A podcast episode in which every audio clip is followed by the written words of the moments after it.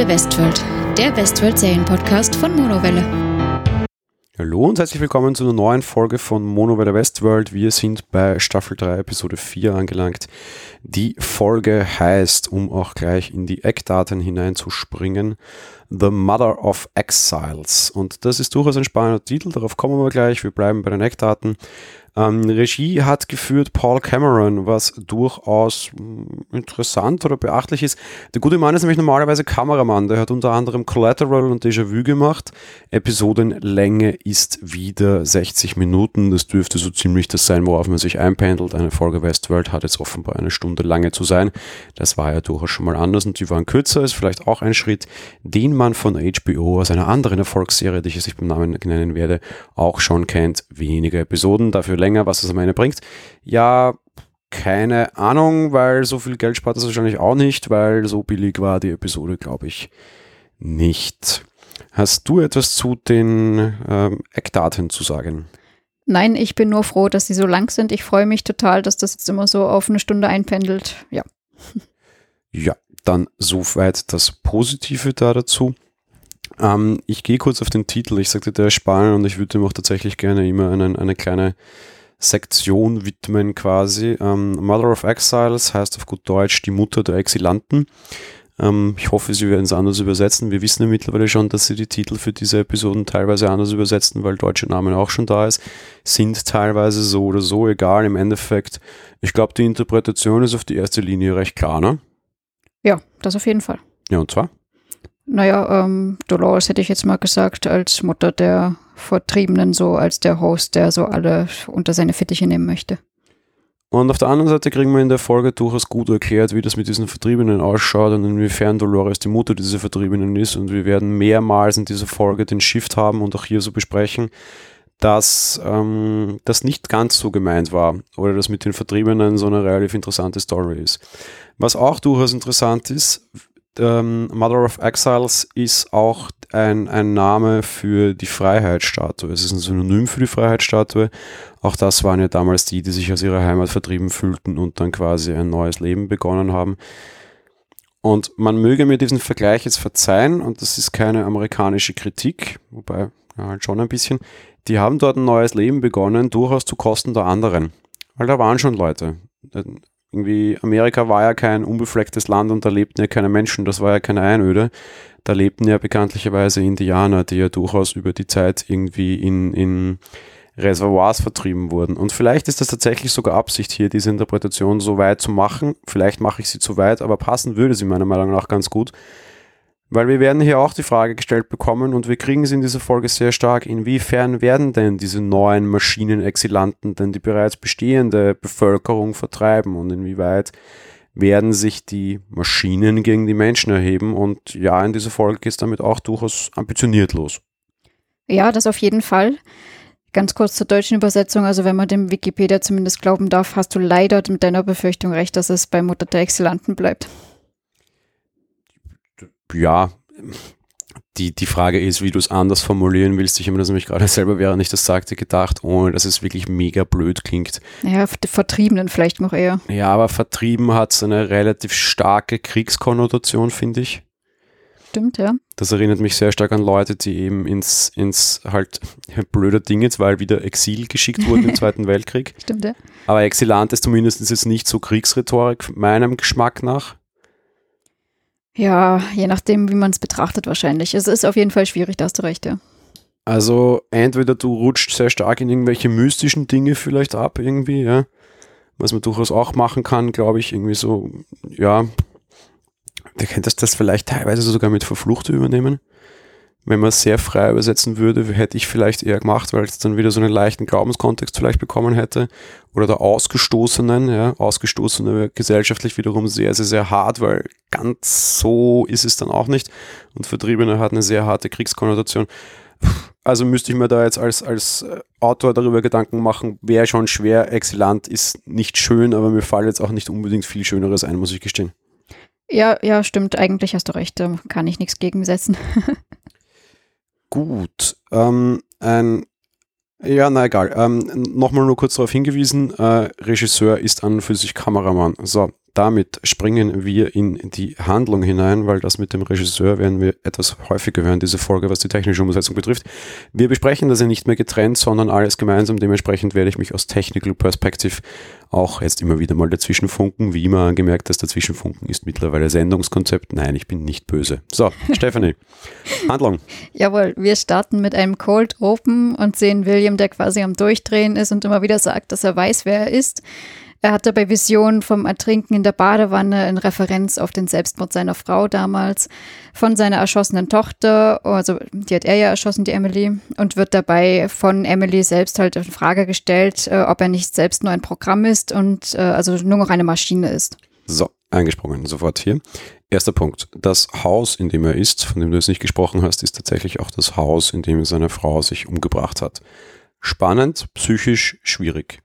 Zweiter Punkt. Wir haben eine, eine, eine Szene, wo ihm Emily erscheint. Ne? Ja, genau. Mhm. Und die beiden sprechen miteinander. Ja. Erstens.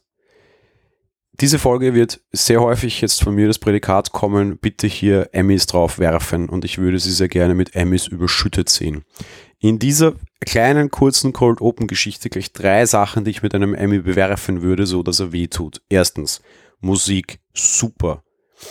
Ramadi ist bisher hier so stark noch nicht durchgekommen, finde ich. Dieses sehr traurige, sehr klavierlastig getragene, umgetextete William-Theme meiner Meinung nach. Ja, total. Hm. Was sehr viel von Emilys Theme nämlich sehr wohl auch noch drinnen hat, weil die hatte auch eines, das ging nur sehr unter. Dazu muss man den Soundtrack auf, auf Disc gehört haben, also halt auf Spotify gehört haben oder auf Disc, ja.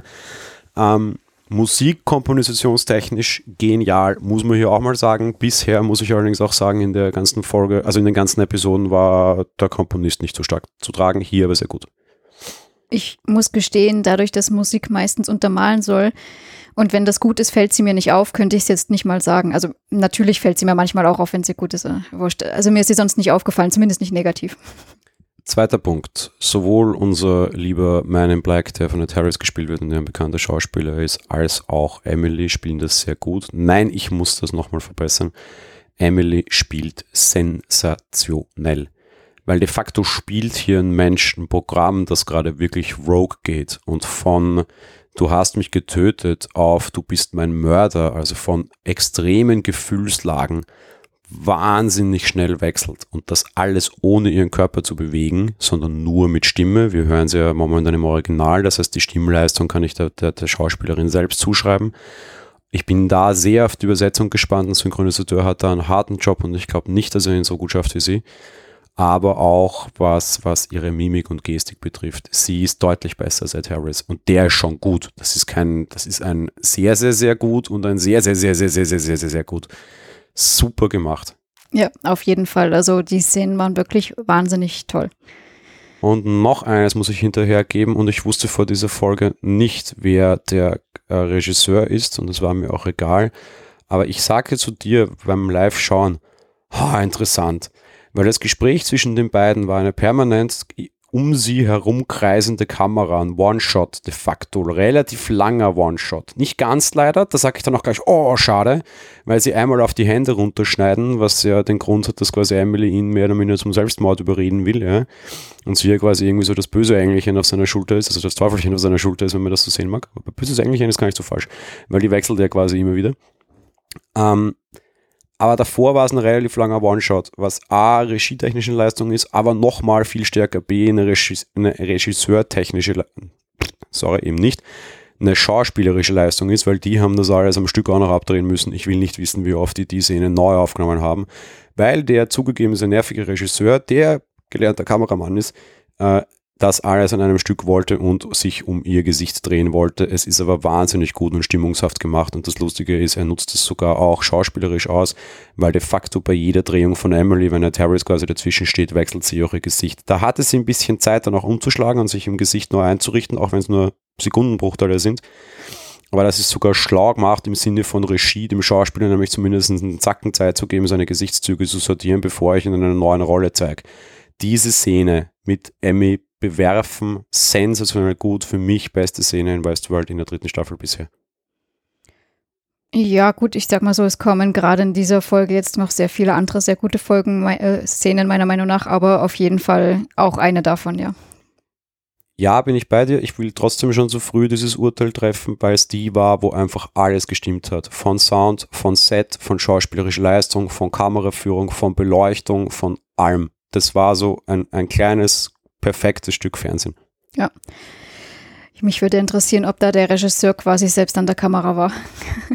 ähm, kleiner Redaktionseinblick, den ich in sowas geben kann, für gewöhnlich nicht. Das ist dann auch nicht sein Job und das ist auch relativ wurscht. Normalerweise ist ja der Regisseur quasi der, der die Arbeit von mehreren Kameramännern dann auswertet und quasi entscheidet, was für eine Kamera du siehst. Bei dem Punkt könntest du aber vielleicht recht haben, weil Fakt ist, da gab es nur eine. Da war auch nicht zum Hin- und Herschneiden. Aber vielleicht gab es zwei wegen der Handgeschichte, aber das glaube ich auch nicht. Vielleicht war es in dem Fall selber, aber es wäre sehr, sehr, sehr unüblich. Aber es gibt auch nicht nur einen guten Kameramann da draußen. Nein, nein, sowas auch nicht gemeint, um Gottes Willen. Also ich glaube eher, dass das ein Regisseur war, der weiß, wie Kameramänner funktionieren und was die nicht eigentlich auch alles können und darum das Spiel mit der Kamera halt perfekt in Regie und Szene setzen kann. Dafür manche andere Sachen auch durchaus nicht. Ich habe auch noch Kritik an ihm später, nämlich deutlicher, ja? um das mal zu sagen. Man weiß, wo er herkommt, das sieht man man merkt es auch bei anderen Dingen, dass er andere Sachen vielleicht nicht so gut kann wie ein ja, Nicht-Regisseur oder halt nicht Kameramann, also nicht Kameramann. Ja. okay. Ja, ähm, Charlotte kommt zu ihm in die Wohnung und jetzt ohne diese ganzen Visionen sehen wir, dass diese quasi total verwahrlost ist, überall leere Alkoholflaschen herumstehen und William eigentlich nur am Saufen ist.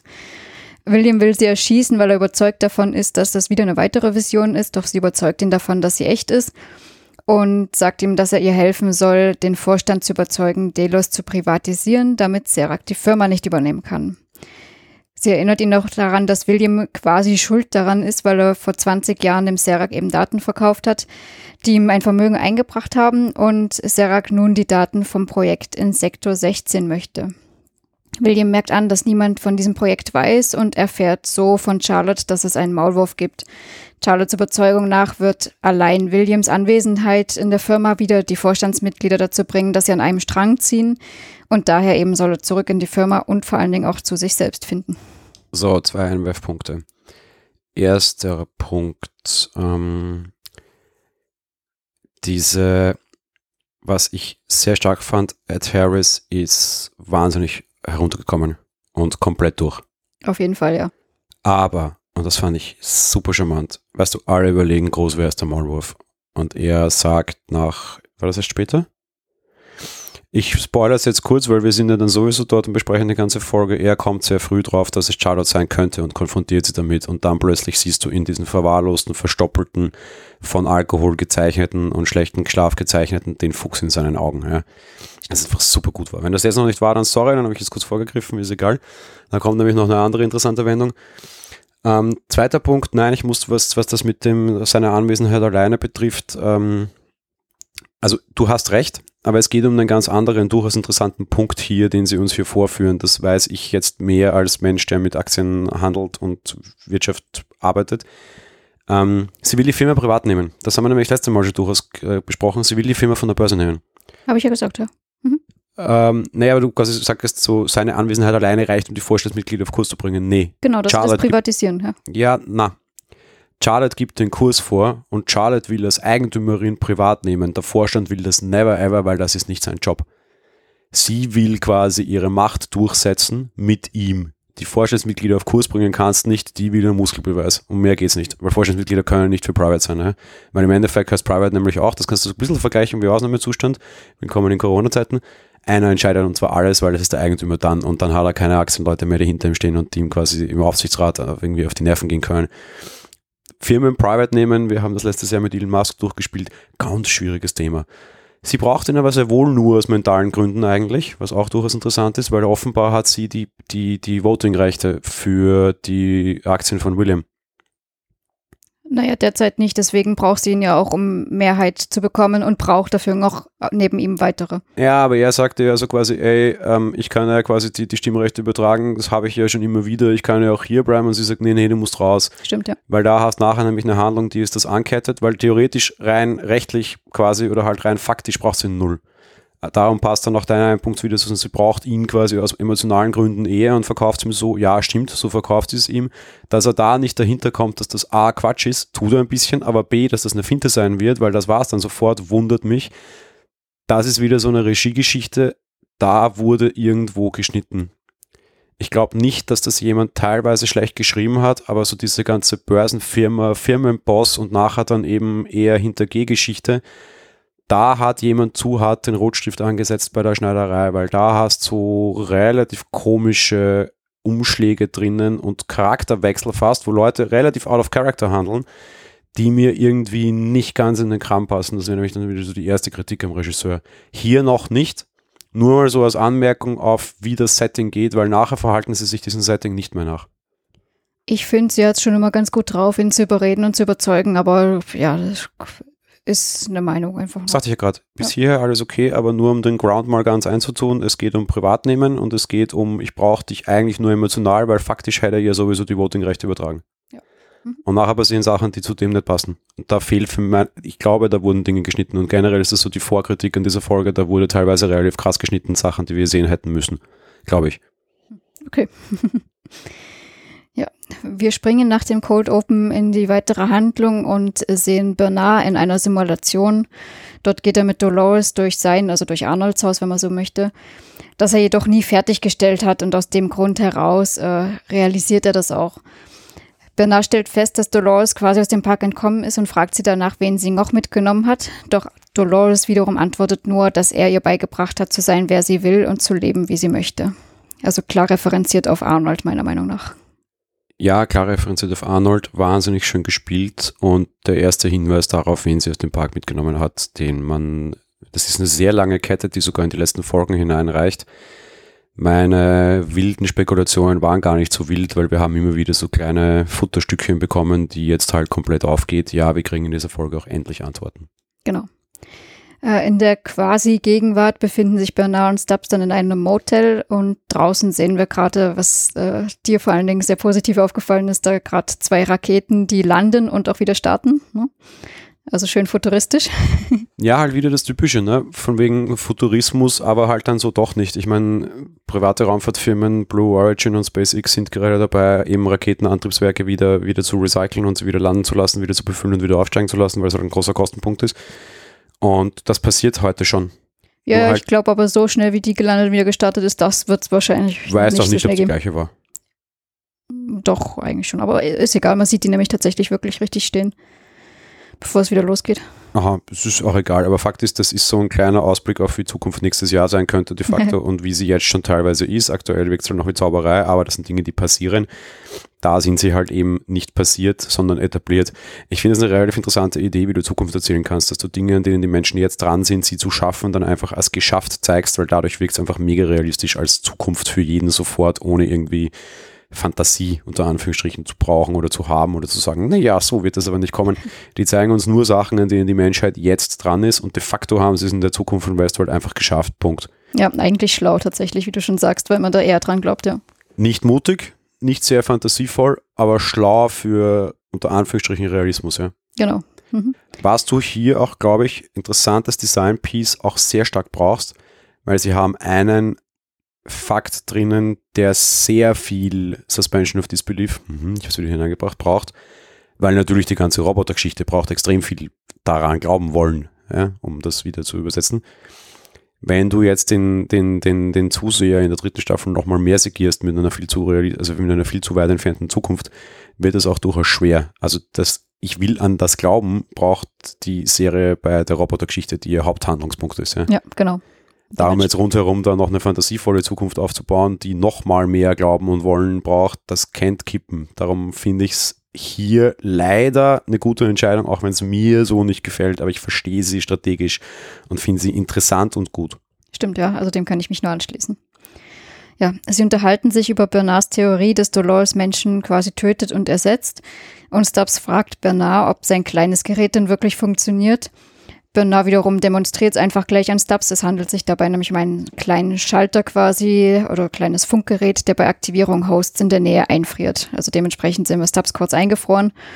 Ähm, der findet das natürlich nicht so lustig.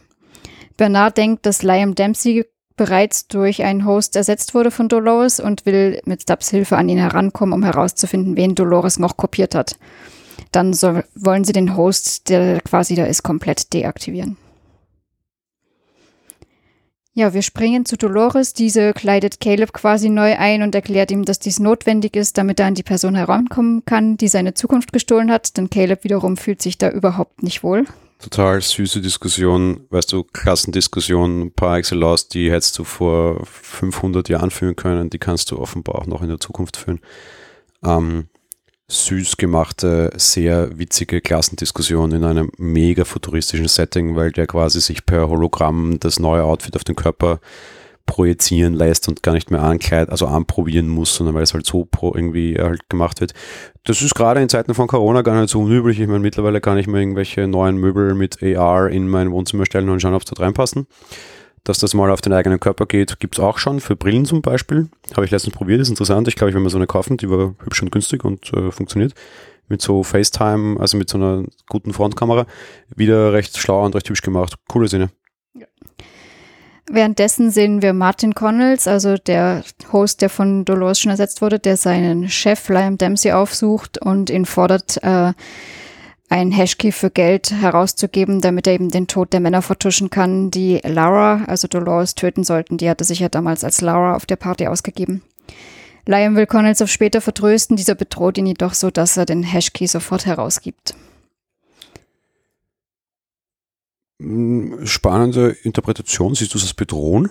Ja, also bedrohen, aber er ist schon nah an ihn ran und hat ihm schon klar gemacht von wegen, äh, jetzt gib raus, damit du das machen kannst und dich weiter vergnügen kannst, wie du willst. Und das ist genau der Punkt. Der bedroht ihn jetzt nicht körperlich, also er übt keine Gewalt nicht. auf ihn aus, sondern er sagt ihm, hey, wenn du der Dandy bleiben willst, dann lass mich den Dreck auch wegräumen. Ja, eben, und das war schon ein Drohen. Zwar eben nicht körperlich so richtig, aber schon mit Worten. Ja, fand ich aber charmant gelöst. Ja. Und auch so dieses so, irgendwie, ich bin hier der Cleaner, dann lass mich aber auch der Cleaner sein und stell keine Fragen. Weißt du, ich habe ich hab mir gedacht, so, warum am Anfang so, so dieses Warum der Typ. Ja? ja, der hat halt viel Zugriffe, ne? Naja, naja, und der kriegt auch Zugriffe, die man für sich nicht zustehen, weil er halt auch Sachen macht, die man für sich nicht macht. Genau. Weil so quasi die Identität, also weißt, meine Kreditkarten gebe ich jetzt nicht unbedingt raus, also an dich und das war es dann halt auch, ja. Aber wenn ich jetzt irgendwie jemanden hätte, der äh, irgendwie meine Morde vertuschen sollte, dann würde er wahrscheinlich auch Zugriff auf ein Bitcoin-Wallet kriegen, ja. Oder zumindest auf ein eigenes Konto, wo ein begrenzter Rahmen drauf ist oder sowas, ne? So whatever, ja. Aber dass der quasi so moralisch näher an ihn rankommt und auch Dinge kriegt, die vielleicht jetzt nicht so in Firmenstatuten vorgesehen sind, weil er halt auch Dinge tut, die nicht in Firmenstatuten vorgesehen sind, da macht es plötzlich relativ viel Sinn, den als trojanisches Pferd zu nutzen. Und ich habe ihnen diese Szene hier so abgekauft. Wenn die Sekretärin reinkommen wäre und gesagt hätte, hey, übertragen wir mal deine komplette Identität und er hätte es gemacht, weil, weiß ich was, die meinetwegen falsch gewesen wäre, hätte ich sie ihnen nicht gekauft. Genau so in der Konstellation habe ich sie ihnen gekauft und plötzlich macht es in meinem Kopf Sinn, warum der Typ das trojanische Pferd ist. Genau, zum einen kann er viel sehen, viel beobachten und eben, wie du schon sagst, viel Zugriff, weil unorthodoxe Dinge. ja, kurz darauf sehen wir auch Dolores, die mit Caleb schon im neuen Look draußen unterwegs ist, äh, als Dolores virtueller Assistent ihr mitteilt, dass sich ihr Ziel nähert. Sie rempelt ihr Ziel, also äh, einen Mann namens Michael, an und gibt dann vor, ihn zu kennen, knockt ihn dann aus und nimmt eine Blutprobe von seinem Hals, die sie Caleb in den Arm injiziert. Ein bisschen eine krude Szene, aber die Erklärung kommt sofort. Äh, Caleb ist nämlich selbst auch sehr irritiert und fragt, was das jetzt soll. Und sie sagt ihm, dass das Blut einen Entschlüsselungscode enthält. Auch wieder futuristisch quasi. Ja, ich mich ganz gefragt, ob die jetzt nicht einfach DNA meint und wenn es DNA wäre, dann reicht so eine kleine Probe in der großen DNA vom anderen nicht aus. Ist mir wurscht. Ja, ich habe mich auch ein bisschen gefragt bei diesen, weil sie es schon äh, Encryption Key oder was wie auch immer äh, nennt, wo ich mir auch dachte, normalerweise würde ich da ja irgendwo einfach einen Chip nehmen, sodass man das nicht einfach durch eine Blutprobe so einfach rauskriegen kann, aber gut, egal, ja. Ja, ich würde noch nicht mal einen Chip nehmen. Ich meine, da haben wir schon andere Geschichten. Im Endeffekt, um es kurz abzukürzen, geht es um den Kontozugriff, nicht? Ja. Und da geht es ja in wesentlich zukunftsträchtigeren Dingen, zum Beispiel Deus Ex, Deus Ex, eine sehr bekannte Videospielreihe von Wurscht. Ähm, da, da machen sie es zum Beispiel über Bioimplantate oder halt generell über irgendwie Netzhautgeschichte oder auf einen, einen Key quasi auf die Netzhaut gebrannt und solche Themen. Ja. um es halt noch A, biometrisch zu lassen, weil Biometrie ist keine blöde Idee an sich, aber B, halt irgendwie Biohacking schon quasi. Ja. Das hättest du auch machen können. Auf der anderen Seite, es ist wurscht und die Geschichte funktioniert. Auf jeden Fall, ja. Apropos, kurzer ähm, Einwurf. Erstens, äh, Sie sind ja da draußen in der echten Welt, ja? Genau, ja. Äh, hier hat der Regisseur Licht und Schatten einfach, ich würde nämlich mal sagen, nicht unter Kontrolle, sondern einfach vergessen. Äh, Beleuchtungsprobleme haben wir häufiger, interessanterweise gerade offene Räume und ähm, Realität oder draußen sein, hat er Nüsse unter Kontrolle. Hier ganz übel. Äh, diese äh, gerade Caleb wirft Schatten in jede Richtung. Ähm, und zwar sehr krasses, sehr starke, viel zu überzeichnete, warum da nicht irgendjemand im Postprocessing äh, seine, seine Verantwortung auch genommen hat und sich gedacht hat, um Gottes Willen. Weiß ich auch nicht, aber eben Kritik, Lichtschatten, ganz schwierig hier vor allem zu sehen. Kurze Szene, nicht so schlimm, wollte es trotzdem sagen. Ja, Sachen, die mir wieder nicht auffallen. Wir springen zu Maeve, die von Serac in einer, Hotel, in einer Hotelbar in Singapur äh, wieder online gebracht wird. Also er konnte sie offensichtlich einfrieren. Bring yourself back online. Ja, genau. Maves auf Maves Bemerkung hin, dass äh, Paris eher geeignet gewesen wäre, um sie zu beeindrucken, erzählt Sarah ihr kurz, ähm, dass es Dinge gibt, von, de von denen sie nichts weiß, eben zum Beispiel, dass von Paris nichts mehr übrig ist, aufgrund eines thermonuklearen Vorfalls, den wir auch kurz sehen, als er sich an seine Kindheit quasi erinnert. Dementsprechend gibt er ihr zu verstehen, dass er sehr wohl sehr gut nachvollziehen kann, wie es ist, etwas zu verlieren. Ja. Wichtiger Punkt, dass Paris irgendwie etwas Thermonukleares hinter sich hat, haben wir bereits in Staffel 2 immer wieder so leichte Bits and Pieces bekommen, in der Staffel 3 immer wieder mehr. Und jetzt sehen wir es auch endlich. Also offenbar ist da irgendwie große Atomexplosion, ob durch Kraftwerk oder Krieg oder so what, wissen wir nicht. Ich bin gespannt, ob das noch eine, noch, noch eine Rolle spielt. Ich hoffe mal ja, weil ansonsten ist die Handlung eigentlich total verzichtbar. Stimmt, ansonsten, also, naja, im Endeffekt maximal um mir zu sagen, dass er Verlust äh, nachempfinden kann, aber es ist trotzdem eigentlich irrelevant. Ja. Regietechnisch finde ich es eine schlechte Entscheidung, weil sie uns hier eine Rückblende präsentieren von einem Serac, der in einer Welt gelebt hat, die zumindest so aussieht, als wäre sie jünger als unsere. Er steht einfach auf einem Feld, also so würde ich das jetzt nicht Ja, aber auch so Kleidung und so, weißt du, das irgendwie sieht es so wie, so wie arme Bauernkinder war er offenbar schon, oder? Ich wüsste jetzt gar nicht mehr. Also meiner Meinung nach hat er einfach ein Karohemd und so eine Latzhose oder irgendwie sowas angehabt, wenn ich das jetzt richtig im Kopf ja, habe. Also, das, also es, es schaut mir so aus, als wären das irgendwie jetzige, es könnten schon so jetzige 70er, 80er, 90er, vielleicht 2000er, vielleicht auch heute noch sein, oder? Ja gut, aber das würde ich jetzt nicht mal als schlimm empfinden, weil wir wissen, alle Kleidung kommt wieder, Retro ist ja immer wieder in, also könnte es ja, genauso da auf sowas sein. Na, nicht bei sowas. Also, ja. ja. aber da muss ich schon sehr viel denken bei einer sehr kurzen Szene, wo mir der Regisseur eigentlich anders erwischen will, weißt du, was ich meine? Ja. Was ich aber eigentlich eher sagen will, A, plötzlich wirkt die, also du glaubst plötzlich, Serac ist irgendwie 500 Jahre alt, weil die Zukunftszeitspanne nicht mehr passt, dessen, dessen Vergangenheit hätte trotzdem für uns Zukunft sein müssen und nicht auch Vergangenheit. So, erster Kritikpunkt. Wobei, vielleicht ist das Absicht und er ist so alt, aber dann passt es nicht, weil der Paris-Vorfall ist nicht so lange her. Also, das stinkt irgendwie. B, und das ist einfach das größte Kritikpunkt, die Rückblende geht 45 Sekunden. Also es ist auf jeden Fall eine kurze Szene. Die mich eher aus dem Setting rausreißen, in dem ich gerade bin, in das ich mich auch hineindenken muss, in dem ich auch bleiben wollen muss, in dem ich auch die Suspension of Disbelief haben muss. Jetzt hier nochmal absichtlich Zeit zu wechseln mit vor, zurück, hin, her, um dann auch immer die Frage zu stellen, wo sind wir und passt das eigentlich, wie ich sie gerade getan habe, ist ein unnötiges Regierisiko. Würde ich nicht machen. Ich weiß, warum es getan hat, allein weil es ihm gereizt hat, aber das war A, Zeit, B, Geld und C, Glaubensverschwendung der Zuschauer. Total dumme Entscheidung. Also finde ich, finde ich echt große Kritik. Okay, mich hat es überhaupt nicht rausgerissen, weil er ja auch währenddessen erzählt und alles und das alles super stimmig ist und passt. Aber ja, ich wüsste jetzt auch gar nicht, wie lange dieser Paris-Vorfall her gewesen sein soll, aber auf jeden Fall mit Alter und so weiter kann es natürlich so eine Sache sein, aber eben vielleicht ist er, da er ja Daten sammelt und alles macht, auch alt. Es ist gut inszeniert, aber ich finde die ganze Szene sinnlos.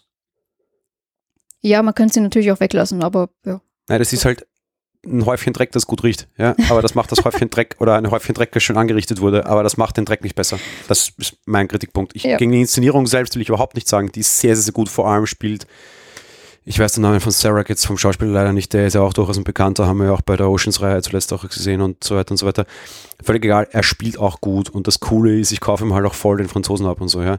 Also es ist alles, also der ist auch gut gecastet worden, das muss man jetzt auch mal sagen, ja, und, und so weiter und so weiter, das ist alles okay. Aber Fakt ist, das, die, die, die Grundidee an der Szene war für mich verstörend, sie trägt nichts bei und de facto hat meinen Glauben an die Serie oder mein Glauben an die neue Realität total erschüttert kurzfristig und war ein Riesenrückwurf für mich tatsächlich. Na gut, das ist ja immer Ansichtssache. Also Natürlich, das ist alles ja Ansichtssache, wir reden nur Meinungen. Ja. ja, er fragt Maeve, ob sie sein Angebot überdacht hat und Maeve will wissen, was er denn eigentlich von Dolores will.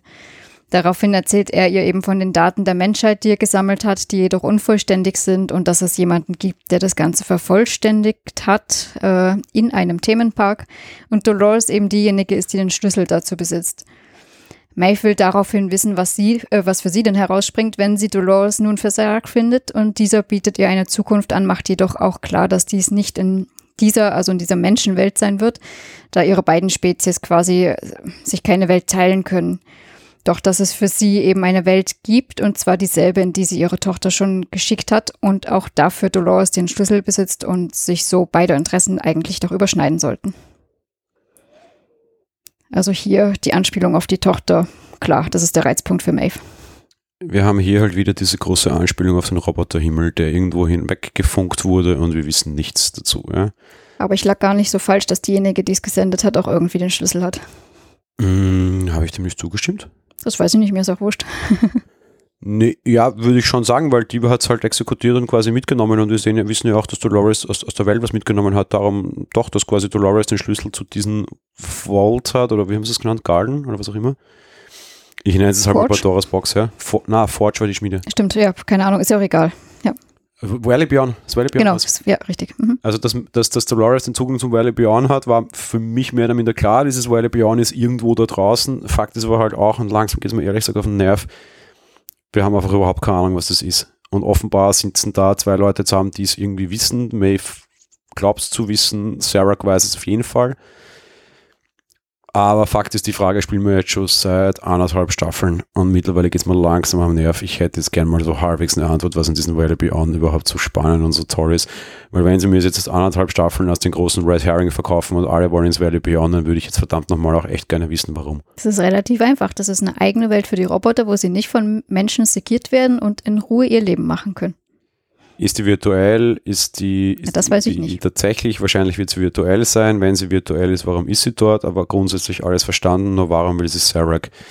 Zum Beispiel, wer von Serac ist da drinnen? Ist Seracs Frau da drinnen? Ist Seracs Kind da drinnen? Serac hat eine Agenda in der Geschichte und zwar eine rein persönliche. Nein, nein, nein. Serac will die Daten der Menschheit, der will nicht das Valley Beyond. Er sagt nur, dass es auch das, dass Dolores auch das besitzt und dementsprechend es auch in Maves Interesse ist, dass sie Dolores findet. Die Daten der Menschen werden ins Valley Beyond geschickt? Nö. Hm? Nö. Na, warum will Sarek das Valley Beyond? Das will er ja nicht, sage ich will ja. Er. Ganz Nein. sicher, will er. Doch. Gut, dann sagt es aber zumindest nicht, sagen wir so. Er will von Dolores die Daten von den Menschen, die im Park waren. Was ich nicht verstehe, weil meiner Meinung nach hat dieses kluge, intelligente System von diesen reichen Dandy sowieso mehr als, als, als, als Delos. Aber made be. Das ist für mich sowieso die ganze Zeit schon nicht konsistent, weil da draußen gibt es eine super mega mächtige, alleswissende KI und alle wollen irgendwelche zwei Wochen simulationsaufgezeichneten Daten von irgendwelchen Menschen. Hä? Die KI da draußen kennt sie ihr Leben lang und ne, so weit, dass sie sie vorkalkulieren kann, wie wir bei Caleb gesehen haben, letzte Staffel, was, also Folge, was mich unheimlich genervt hat aber der will aufzeichnete genaue Daten von rein nur zwei Wochen, das macht alles keinen Sinn, aber völlig wurscht. Nur irgendeine Agenda mit diesem Valley Beyond muss er haben, weil warum war es A? Also warum weiß er es A? Sorry, ich verfalle ins Wienerische. Und B, er versteht zumindest, was das Ding genau ist. Und ich bin mir sehr, sehr, sehr sicher, das ist jetzt rein Vermutung, er hat eine Agenda, was das Valley Beyond trifft, die wir erst sehr spät sehen werden. Naja, schauen wir mal. Was mich aber nervt, Nämlich nicht, dass ich seine Agenda nicht weiß, sondern dass ich einfach immer noch nicht weiß, was das ist. Ja, da hast du wenigstens was, worauf du dich freuen kannst, wenn es aufgelöst wird. Das ist so dieses, weißt das ist, schaust du an bei unseren Katzen, ja.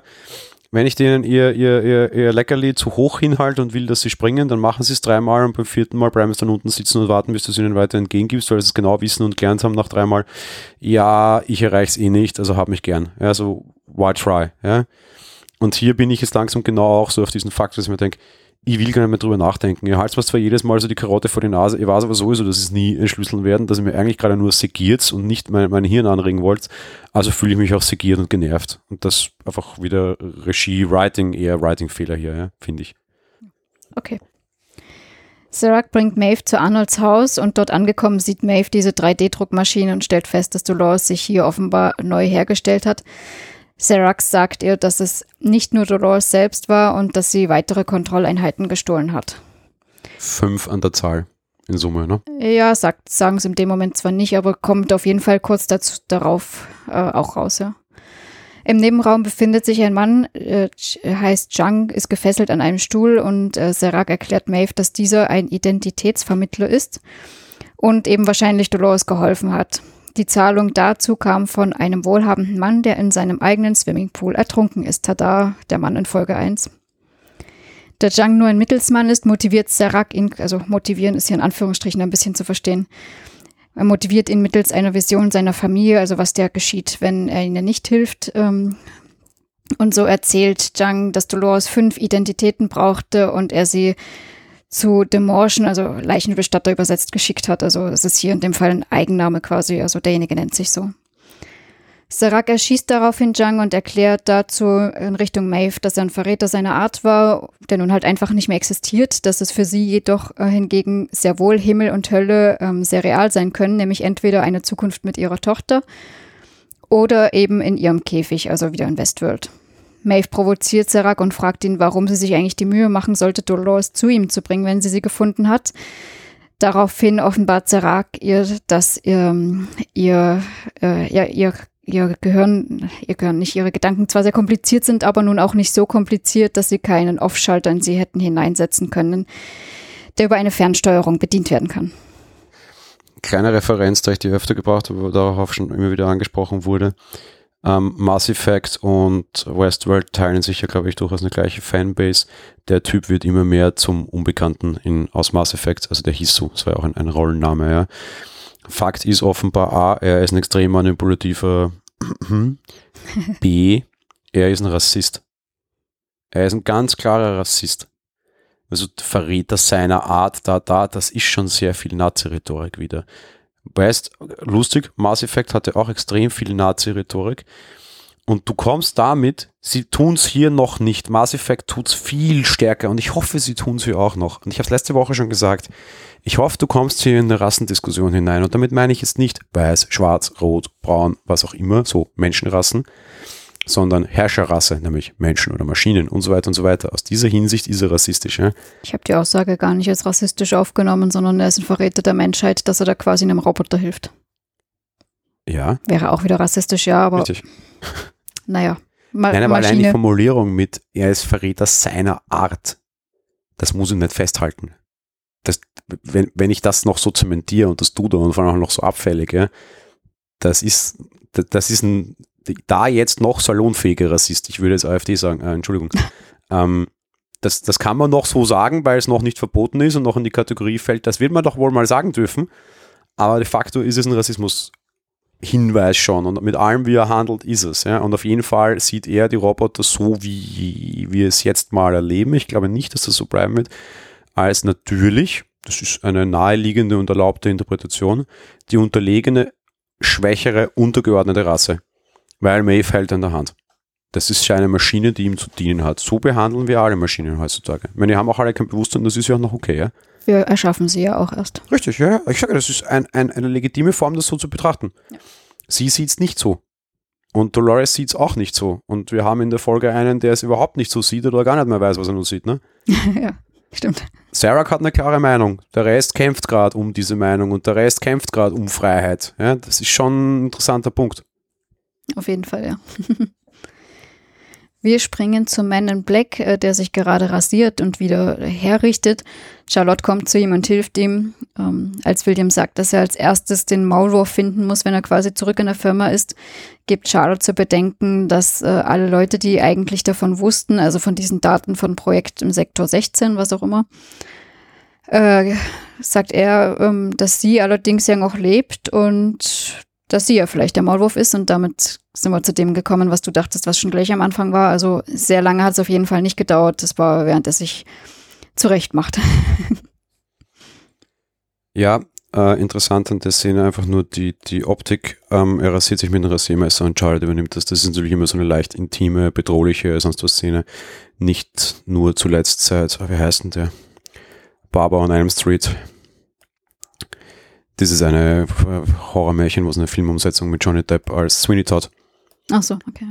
Ähm, aber dieses so Rasierer, Rasiermesser-Ding, A, es ist sehr altmodisch, B, es ist halt eine, eine sehr, unter Anführungsstrichen, Bedrohung mitschwimmende Reak also Geschichte, weil sie könnte ihm einfach in dieser Situation die Kehle durchschneiden. Das spielt immer wieder mit. Ja, dementsprechend fand ich es eigentlich auch sehr gewagt, dass er das mit dem Maulwurf in ihre Richtung gerade ausspricht, als sie das Messer an seiner Kehle hat, aber wahrscheinlich eben genau, das war gerade wahrscheinlich die Provozierung. Und gen na, genau das, finde ich, war der Punkt und daran fand ich es geil. Also ich muss es leider so sagen, echte, aber Eier wie Felsen, ja. weil dann auch noch frech sein, wenn du ein Messer an der Kehle hast, und zwar literally, ja, sprichwörtlich, dann den noch schieben, ja. Also, das, so viel Mut kannst du nicht kaufen. Ja. Ich meine, sie redet es ihm dann auch relativ schnell wieder aus und sagt ja, wenn sie der Maulwurf wäre, würde sie Serg sagen, dass er die Firma nicht kaufen braucht, weil es die Daten da quasi nicht mehr gibt, sondern alles bei dem Massaker weggekommen ist. Und William merkt nur an, also wenn jemand in der Firma ist, dann wird er auch da irgendwie noch Fußspuren quasi in diese Richtung finden. Ähm, es sei denn, sie hat ihre Arbeit richtig gemacht und alles verwischt, wie sie das sollte, sozusagen. Ja, wir springen wieder zu Dolores kurzzeitig. Ähm, sie und Caleb betreten eine sehr exklusive Bank. Hier kommen jetzt sowohl Hashkey von Liam als eben auch dieser Entschlüsselungscode im Blut von Michael zum Tragen. Denn mithilfe dieser zwei Sachen gelingt es ihnen, das gesamte Geld von Lime Dempsey zu stehlen, obwohl, also stehlen schon, aber im Sinne der Bank da drin transferieren sie es einfach mit den erlaubten Mitteln, obwohl die Bankmitarbeiterin kurz ihre Bedenken über die Höhe der Transaktion ausspricht. Das geht tatsächlich um alles. Und Dolores schon die Waffe im Anschlag hat, äh, auch wieder sehr schön gefilmt da zu dem Zeitpunkt. Aber es geht alles glatt über die Bühne geil inszeniert. Caleb ist deutlich stärker, als wir es bisher gedacht hatten und ich glaube, er überrascht sich selbst in der Situation. Dolores überraschenderweise nicht, aber die weiß vielleicht mehr über ihn, auch über sein Potenzial. Ähm, sehr Matrix-esque. Ähm, ich glaube absichtlich, dass sich auch an dieser Bildsprache bedient wurde und referenziert wurde. Kameratechnik sehr interessant mit den Stufen mitgehende, wippende Kamera auf Stufen macht mich seekrank, aber ist interessant. Ähm, alles dazu. Wir gehen wieder zu Maeve, die im Untergrund nun auf der Suche nach dem Matrician ist und äh, zwei Wachen vor einem Club, erst auf Englisch, dann auf, ein zweites Mal auf Chinesisch, äh, nach, nach diesem fragt. Ähm, die Männer erweisen sich allerdings als weniger hilfreich erst äh, und zeigen ihre Waffen und erst als Maeve sie quasi niederhaut und den einen auch anschießt, ähm, rufen sie den Matrician an und bringen Maeve zusammen mit, dem, mit der verwundeten Wache dorthin. Dort angekommen macht Maeve der Frau, denn der Matrician, der Leichenbestatter, ist hier in diesem Fall eine Frau, klar, dass sie ihr gar keine Probleme bereiten will, sondern nur Informationen braucht. Trotz allem greifen wieder Wachen an, die Maeve natürlich einfach erschießt und ja, selbst das Headset dann von der Matrician einfach überlädt, als diese gerade nach Hilfe rufen möchte. Übrigens auch noch ganz kurz, auch wieder sehr Matrix-esque. Ich habe sehr viele Matrix-Referenzen in dieser Folge gefunden, dass alle so irgendwie komische Funktionstitel bekommen. Ja, Sarah klingt immer schon so ein bisschen danach, wobei das hat eine biblische Anspielung, wie ich schon mal ausgeführt hatte. Ähm, aber das, äh, als irgendwie das kam mit irgendwie der Matrician, dachte ich mir halt auch, mm, jetzt kommt gleich der Schlüsselmacher. Ja. wobei Matrix hier ja dass es eine Doppelreferenz ist, weil Matrix das ja auch immer verwendet als Referenz, allerdings die wesentlich ähm, künstlerisch wertvoller als Referenzen auf Alice im Wunderland. Ähm, hier nicht, hier referenziert man Matrix. Matrix wiederum referenziert tatsächlich klassische alte Literatur und Kinderbücher. Egal, ähm, lustig. Ich habe sehr viele Matrix-Referenzen gefunden und das habe ich auch als eine solche empfunden. Ja, kommt später auf jeden Fall noch stärker, um das mal schon zu spoilern. Ähm, ja, nachdem Maeve da quasi aufgeräumt hat und der Frau klargemacht hat, dass sie doch diese Unterhaltung wohl privat halten möchten, erzählt diese der Maeve, dass, ähm, dass das Blut, das sie Dolores verkauft hat, von Lara Espin stammte. Eben die Frau, als die sie sich damals, ich glaube, in der ersten Folge ausgegeben hat, um Liam kennenzulernen. Ähm, außerdem wollte Dolores fünf Leichen schmuggeln und dafür wurde sie von der Frau zur Yakuza geschickt, da das ja nun mal nicht ihr Geschäft ist. May forderte von der Frau darauf hin, dass sie sie bei der Yakuza einführt interessantes Vorhaben. Aber ich meine, Maeve ist ja nichts unmöglich. Mir war diese ganze Gangstergeschichte A zu blöd und B zu unnötig. Oh, ich finde gut, wo sie hinkommt dann am Ende. Ja, aber nur das, das hätten wir abkürzen können auch. So, ich fasse jetzt hier mehrere Handlungsstränge von verschiedenen Personen zusammen, weil es bei einem Ereignis stattfindet alles ähm, und jetzt sehr actionreich tatsächlich in kurzen, schnell wechselnden Szenen eigentlich stattfand. Und zwar befinden wir uns auf einem Maskenball. Äh, zu diesem erscheint Liam und äh, bekommt von Freunden das Beileid zu Laras, also Dolores Tod aus, also vermeintlichem Tod ausgesprochen. Sie ermutigen ihn dazu, sich zu amüsieren, da alle Prostituierten dort auch ordnungsgemäß registriert sind und das Geld der Versteigerung dieser einen guten Zweck dient. Sein Freund gibt ihm dabei sogar noch so ein Fläschchen mit einer Droge, die heißt Genre, die im Kopf Erinnerungen abspielt. Liam nimmt das Fläschchen und sieht sich ein wenig um. Währenddessen erscheint Dolores und Caleb auf der Bildfläche, also auch auf diesem Ball. Und Dolores erklärt Caleb, dass sie Liam äh, mitnehmen werden, wenn dieser alleine ist. Währenddessen äh, sagt äh, Connells ihn von einem Stockwerk drüber, dass so eine Balustrade an der steht, alles immer an und ähm, ja, beobachtet die ganze Szene. Liam will sich dann tatsächlich bei einer Prostituierten doch mitbieten und bekommt hier jetzt zu spüren, dass sein Geld quasi weg ist, da der Zugriff auf sein Konto nämlich verweigert wird. Als er daraufhin Connells aufsuchen will, wird er von Bernard und Stubbs abgefangen, die inzwischen auch dort eingetroffen sind. Und Bernard, der glaubt, dass Lime bereits ein Host ist, versucht, äh, den Lime natürlich mittels seines Schalters einzufrieren, was eben nicht gelingt. Bernard begreift, dass Lime eben noch nicht ausgetauscht wurde und will ihn überreden, mitzukommen, da er in Gefahr ist. Und Stubbs äh, ja, bedroht ihn quasi, damit er tatsächlich mitkommt, sozusagen. Connells informiert Dolores währenddessen über die Ankunft ihrer Freunde und dass diese in ihre Richtung kommen. So stellt sich Dolores natürlich dem ganzen Gespann entgegen und schießt auf Bernard und Stubbs. Bernard flieht mit Liam und äh, nach draußen und Dolores befiehlt Caleb, sich eben um diese zwei zu kümmern, während sie sich Stubbs vornimmt. Die beiden kämpfen, während sie auch zu Stubbs sagt, dass das eigentlich nie sein Kampf war und er sich lieber rausgehalten hätte. Und Stubbs offenbart ihr, dass das nun mal nicht seine Wahl ist durch Bernard. Die beiden kämpfen, Dolores schleudert Stubbs letztendlich über die Brüstung nach unten und die Leute, und da kommen wir dann auch gleich wieder dazu, ringsherum denken, dass diese Droge, die sie da alle nehmen, ihnen diese Szenen vorgaukelt. Auch da war wieder der Kameramann super, der ist mir nämlich an dieser Stelle auch so super aufgefallen. Da haben wir auch so einen Rundumblick von allen, wie sie die Szene wahrnehmen, wie die beiden kämpfen. Ähm, wie sie kämpfen. Okay, doch wieder kurz zurück, nicht zu dem Balustradenfall. Der Balustradenfall war natürlich auch geil, weil da ist er eben nicht mitgegangen, sondern blieb oben und hat diesen Fall gezeigt. Klassiker, okay, jetzt keine große Kamerakunst. Äh, Kampf geil, weil eben der Kampf war nicht im Fokus. Im Fokus war die Reaktion der Leute auf den Kampf. Und mal genau. ganz ehrlich, wenn sich zwei in die schlagen, ist mir das auch relativ wurscht, weil am Ende zählt nur, wer gewonnen hat. Ich brauche nicht volle Kamera drauf sehen und sehen, wie mega cool sich die gerade irgendwie vermöbeln. Das ist irrelevant. Beim Kampf ist wichtig, wer am Ende gewonnen hat. Das sehen wir. Und in, wenn der mitten in einem großen Maskenball stattfindet, oder ich würde jetzt eher sagen Prostituiertenparty für reiche Leute, dann, ähm, und die Masken sind ja nur quasi Identitätsverschleierung, das ist ja nicht irgendwie jetzt nett gemeint, wobei das ist es ja oft bei diesen venezianisch anmutenden Dingen, wurscht. Ähm, ich wollte nur kurz sagen, das Setting fand ich auch sehr gut, aber in dem Fall ist ja wesentlich interessanter, wie das Setting reagiert und nicht, was da tatsächlich passiert. Ein Regieproblem, das ein Kameramann sehr schlau löst und dann auch kameratechnisch interessant versucht zu lösen, hier nicht ganz gelungen für mich. Aha, okay, na, ich fand die Szene einzigartig super. Wirklich diesen Rundumblick auf die Gäste, die so, oh, geil, diese Droge ist ja toll und so. Ja, du erinnerst dich hoffentlich an einen meiner Lieblingssprüche und ich werde mir in mein neues Büro auch dieses Bild hängen. Einzigartigkeit heißt noch lange nicht, dass man sinnvoll ist. Das ist das Bild mit dieser verbogenen, also auch für die Zuhörer, das ist so ein Bild mit einer verbogenen, also du siehst viele Gabeln und dann eine Gabel drinnen, die ist verbogen und drunter steht, Einzigartigkeit heißt noch nicht, dass man gebraucht wird oder sinnvoll ist. Einzigartig kann auch schlecht sein. Ja, wüsste äh, nicht. Nee, in dem Fall, in dem Fall war es noch ganz okay. Es war einzigartig, ja, das war ein Versuch, der ist nicht ganz geglückt. Der ist zum Beispiel nicht ganz geglückt, weil auch da wieder Beleuchtung ein Horror war eine nette Gastschauspielerin, die wir beide äh, uns über sie gefreut haben, weil sie in Vampire Diaries auch dabei war und in Originals und wir sie dort auch gesehen haben und auch ganz gern mögen, ähm, wirft Schatten überall hin, aber ihre Haare nicht. Äh, offenbar trägt sie gerade Glatze und die wurden hineinanimiert. Na, Spaß, weiß ich nicht, ja, aber da stimmt auch beleuchtungstechnisch wieder sehr viel nicht. Weißt du, und das ist auch der Grund, warum eine Kamera sich normalerweise so wenig bewegt. Weil der Beleuchter müsste sich genauso mitrennen. Stimmt, ja. Dass ein so ein doofer Kameramann um die ganze Szene rennt, ist okay, aber dass dann auch die Beleuchter alles immer in den richtigen Winkel irgendwie beleuchten, das ist schon ganz schön schwer und das Post zu fixen ist auch ganz schön schwer. Wobei, na, das stimmt jetzt so aus der Sicht nicht, weil wieso sollen die mitrennen? Der Schatten kommt immer der, aus derselben Richtung. Der bewegt sich ja nicht, dementsprechend muss der sich ja nicht bewegen.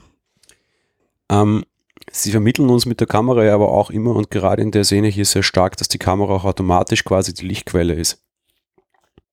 Der Zuschauer ist oft nicht nur der, der, derjenige, der alles weiß, sondern oft ist der Zuschauer auch die Sonne.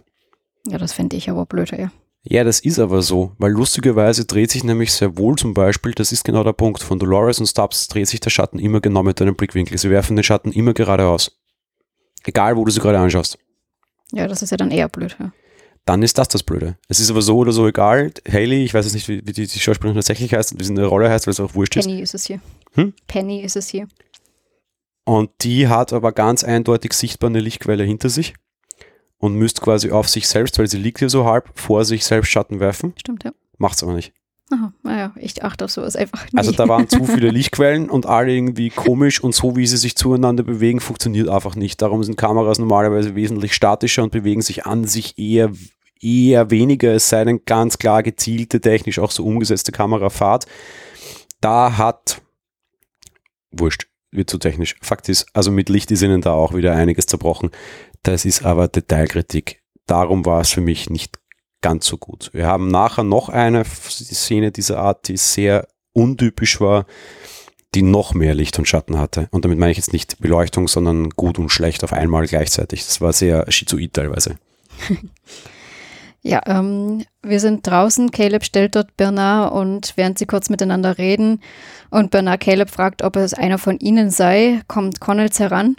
Liam wähnt sich aufgrund dessen in Sicherheit, bis Connells wiederum alle anderen Security-Leute eigentlich erschießt. Er befiehlt Liam abzuhauen, bevor er ihn erschießt und sagt zu Caleb dasselbe. Vor Bernard selbst dann offenbart er, dass er ein Host unter Dolores Kontrolle ist und im weiteren Gespräch äh, gibt er quasi sogar eigentlich selber preis, dass er Dolores ist und überrascht sei, dass Zitat Bernard seinen einzigen Freund nach all der gemeinsam verbrachten Zeit nicht erkennt. Währenddessen nimmt er den kleinen Schalter von Bernard an sich und ja, führt ihn quasi ab, wenn du so willst. Mhm. Also, erster Punkt. Wir wissen, die Hosts sind Kopien von Dolores. Ich will heute diese Diskussion nicht so stark aufmachen, weil ich es letzte Woche schon habe, was wir nicht wissen von was für einem Status von Dolores. Ich glaube, meine Wired-Theorie aus letzter Woche hat weiterhin auch noch immer Bestand. Heißt, es könnten unterschiedlich böse Versionen von Dolores in diesen Körpern stecken. Bleibe ich dabei, haben wir, glaube ich, in dieser Folge auch keinerlei Widerspruch in diese Richtung, oder? Nein, überhaupt nicht. Also das kannst du ja auch schlecht aufmachen irgendwie, ja. Mhm. Gut, wir gehen zum Endspurt bei Maeve. Diese wird äh, von der Mortician zum Quartier der Yakuza geführt. Diese warnt Maeve, dass äh, die Männer dort alle wahnsinnig sind und sie ja nicht einfach hereinspazieren kann. Maeve jedoch knackt den Code des äh, Schlosses dort einfach mit ihren Gedanken und die be beiden betreten den Gebäudekomplex. Die Männer der Yakuza kommen auf sie zu und Maeve bittet um Audienz bei Sato, diesem Anführer der Yakuza. Die Wachen lachen nur und ihr Anführer richtet seine Waffe auf Maeve, die diese jedoch per Gedanken einfach gegen die Männer steuert und das ist wahrscheinlich so ein weiterer Matrix-Effekt, den du unter anderem hier meintest, weil eben da schießen dann plötzlich alle um sich, ohne dass jemand eigentlich gezielt schießt. Interessant, du siehst einen Matrix-Effekt drinnen, weil. Ja, weil sie die Waffe da verbiegt und das quasi so zum Losgehen bringt, quasi als Maschine, die die Maschine befehligt dort. Sicher ein Terminator-Effekt, was Waffe verbiegen betrifft. Nein, es hat schon durchaus viel, nämlich auch von dieser späteren Szene, wie halt alle irgendwie im, im schwarzen Mantel und da und dort, da waren es die, die unter Anführungsstrichen Guten hier, die Bösen. Das heißt, und du hast sehr viel, und dafür war ja Matrix dann vor allem bekannt, Bullet Time drinnen, also wirklich quasi ähm, super Ultra-Zeitlupe wegen Schießerei, ne? weil sonst alles viel zu schnell war. Also dieses super Ultra-Zeitlupe hast du drinnen. Was du nicht drinnen hast, oder irre ich mich, das wäre nämlich noch ein noch größere äh, Ding gewesen, wäre eine Kamera, die die Kugeln quasi verfolgt. Die Kugeln waren null relevant in dieser Geschichte. Ich glaube auch, ja. Ebenfalls null relevant in dieser Geschichte. Die Kamera wieder ganz anders geführt. Es war nie das zu sehen, was eigentlich ein normaler Regisseur gezeigt hätte. Das geht so weit, dass du siehst, dass sich zwei Leute offenbar irrtümlich selbst erschießen und du das überhaupt nicht siehst, weil du siehst nämlich Maves Augen, diese dunkel kohlrabenschwarzen Augen wo sich nur das Mündungsfeuer passend zu, dem, also zu den Schüssen, die du hörst, in ihren Augen widerspiegelt. Das heißt, ein Mord visualisiert über Geräusch und Mündungsfeuer zweimal, nämlich aus unterschiedlichen Richtungen widerspiegelnd in der Iris. Super gemacht. Ja. Aber in der Szene, ich habe vorher zweimal Beleuchtung kritisiert, ist in die Beleuchtung nicht ausgekommen. In der Szene haben es einfach das. Nein. Da sind sehr viele sehr harte Neonröhren, die sehr viele sehr lustige Dinge machen. Oder das ist einfach Zukunft und das ist Fasching. Ja, ich weiß es nicht. Das kann ich jetzt nicht mal mehr kritisieren. Das war einfach nix. Aber, aber, Fairness halber, wurscht. Und auch interessant, diese Szene und auch die danach folgt, war absichtlich auch extrem dunkel gewählt. Und das fand ich sehr nett, weil er dann nämlich wieder Farbenspielereien beginnt. Und durch das extrem Dunkle nehme ich ihm auch hier da absichtlich den Teil mit der Beleuchtung nicht ganz so grob. Weil was du auch siehst, da hingen tatsächlich sehr viele Lichtquellen, die ja absichtlich sehr, sehr, sehr post-processing-mäßig runtergedreht wurden und dann war es ihm offenbar einfach wurscht, was die tun. Also da war das Licht einfach echt nur da, damit du auf dem Setting wie was siehst und da, da, war nicht Beleuchtung. Das war zweckgemäß und die hat dann nachher so weit runtergefahren, dass man gerade noch was erkennt. Das erinnert mich so ein bisschen an diese Playstation, wenn es bei HDR einrichten musst. Drehen Sie den Regler so, dass Sie dieses Bild gerade noch erkennen. Das haben die im Post gemacht und der Rest war einfach plunzen. Okay, geschenkt. Ja, wurscht. Geschenkt. Die beiden Frauen betreten jedenfalls dann das Gebäude, wieder stellen sich ihnen Männer entgegen, wieder werden die Waffen von Maeve einfach gegen sich selbst gerichtet, bla bla, das kennen wir quasi schon. Ähm, zuletzt äh, benutzt sie bei einem von ihnen, praktischerweise ist da so ein Ständer mit lauter Samurai-Schwertern und benutzt bei einem von ihnen eben ein Samurai-Schwert, das hat sie in Shogun World damals gelernt. Ähm, der Boss der Yakuza tritt heraus und Überraschung, Maeve erkennt Musashi, auch aus Shogun World damals der Boss dort. Er macht ihr quasi Vorwürfe, dass er sie einfach zurückgelassen hat und äh, Maeve wird schließlich klar, dass es sich bei Musashi gar nicht um ihn selbst handelt, sondern um eine der fünf Identitäten, ähm, die Dolores gestohlen hat. Sie tippt zuerst auf Teddy, korrigiert sich dann allerdings selbst sehr schnell, dass ähm, Dolores lediglich Kopien von sich selbst angefertigt hat und konfrontiert ihn damit auch quasi. Musashi erwidert daraufhin, dass man die Dinge schließlich selbst erledigen muss, wenn man will, dass sie richtig gemacht werden. Und gerade Maeve müsste sie oder er das doch eigentlich nicht erklären. Und an diesem Punkt habe ich eine ganz feste Theorie. Dolores gibt es nicht. Aha, gut, das musst du gleich noch näher erklären. Na, ganz einfach erklärt, das ist fünfmal Wyatt. Dolores gibt es gar nicht mehr. Dolores wurde übernommen von Wyatt mitten in der zweiten Staffel. Quasi das, was Dolores ausmacht, ist de facto weg. Und Wyatt ist einfach nichts anderes als das Böse und so das Böse in jeder Welt. Vielleicht war Musashi vorher schon immer schon eine Kopie unter Anführungsstrichen. Ja, vielleicht ist einfach immer das Böse und der Endgegner in jeder Welt einfach immer die gleiche KI. Ich meine, grundsätzlich funktionieren diese Deppen auch immer so ähnlich. Ja, ähm, ja was Böse, ja, so Menschlichkeit egal, zack, zack, zack, zack, zack. Ja, also so, mein böse Stereotypen stricken ist meistens relativ easy. Vielleicht gibt es einfach so eine sehr detaillos, unliebsame, ähm, böse Dingsbums und der versammelt gerade nur seine bereits da schon existierenden fünf verschiedene Ausprägungen. Wie viele Welten gibt es? Sieben? Irgendwann hupft noch Sauron aus sieben, ja. äh, Game of Thrones Ding heraus. Nein, das war der White Walker. Nee, lange Rede, kurzer Sinn, ganz feste Theorie jetzt gerade nur beim Hören. Vielleicht ist das alles so oder so schon nicht mit Dolores, sondern vielleicht ist das alles so oder so White und Punkt. Am Ende ändert es nichts. Aber es ändert schon was, weil, nein, es ändert nichts. Eigentlich ändert es nichts. Ich würde sagen, dadurch, dass es ihre Persönlichkeit mit war, ja. Naja, es kann schon nochmal einen lustigen Punkt geben, vielleicht und einen netten Spin, wenn quasi was passiert, wenn innerhalb dieser Kreatur ein Kampf stattfindet. Also Dolores meint gegen Riot meint quasi. Richtig, also Dolores sich mehr zurückwresteln wollen würde und tatsächlich eigentlich der andere gerade Regie führt. Das könnte ein sehr netter Spin-off werden, also Spin werden der Geschichte. Keine Ahnung, ich hoffe, ich sehe ihn nicht, weil Westworld ist schon kompliziert genug und wenn es auch noch in einem Körper unterschiedliche Leute kämpfen, die in unterschiedlichen Körpern sind, dann haben wir irgendwie, dann ist alles doppelt moppelt. Aber nett wäre es, als Buch würde ich es gern lesen. Ja, aber dann nicht sehen müssen wollen, ja. Ja, aber da kann ich auch Pause machen, da muss ich auch nicht folgen und da kann ich auch mal eine Seite noch ein zweites Mal lesen. Ja, das ist mir bei Filmen immer so ein bisschen zu blöd, dann irgendwie noch 30 Sekunden zurückzumachen, machen wir teilweise. Ähm, eben damit ich die Dinge auch sehe und ich bin da sehr froh, darum ist mein Kino auch immer so ein bisschen schwierig, bla bla, lange Rede, kurzer Sinn. Keine Ahnung, wer eine Theorie, die ich habe, dass das alles nicht Dolores mehr oder minder ist, sondern Wyatt de facto ist oder mehr Wyatt als Dolores ist, aber pff, ja, wurscht. Ganz kurz, Dolores ist für dich eigentlich immer die im blauen Kleid, oder? Ja. Passt gut. Mhm. Ja, ähm, die beiden kämpfen schließlich miteinander und ähm, kurz, lange Rede, kurzer Sinn, Musashi verletzt Maeve ziemlich schwer mit einem Stich, also sie machen ein Samurai-Kampfschwert. äh, Samurai-Schwertkampf, wurscht. Ähm, Musashi verletzt äh, Maeve schwer mit einem Stich in den Bauch und bevor sie, bevor er sie quasi töten kann, kommen seine Männer herein, die ihn warnen, dass sie weg müssen, weil da draußen Angreifer sind, die sie nicht abwehren können. Wir sehen hier ein wunderschönes Bild, nämlich Maeve, die am Boden liegt, äh, Blut von ihr heraus um ihren Körper und gleichzeitig bewegt sich noch äh, so ein See aus weißer Milch um sie herum, weil sie da einen Tank auch mit zerstört haben sozusagen. So, sehr interessant. Du sagst, dass gerade eine schöne Szene ist. Ja, ein sehr schönes Bild. Das ist Kunst, mehr oder minder, ne? Natürlich, ja. Das ist sehr perfide Kunst de facto. Also es ist sehr bösartige Kunst. So, aber ganz, ganz wichtig, in diesem Bild steckt viel, viel mehr, nämlich ein riesengroßes, mehr oder minder ethisches und moralisches Thema, das sie uns die ganze Zeit machen. Was ist denn die Essenz von menschlichem Leben? Naja, Blut.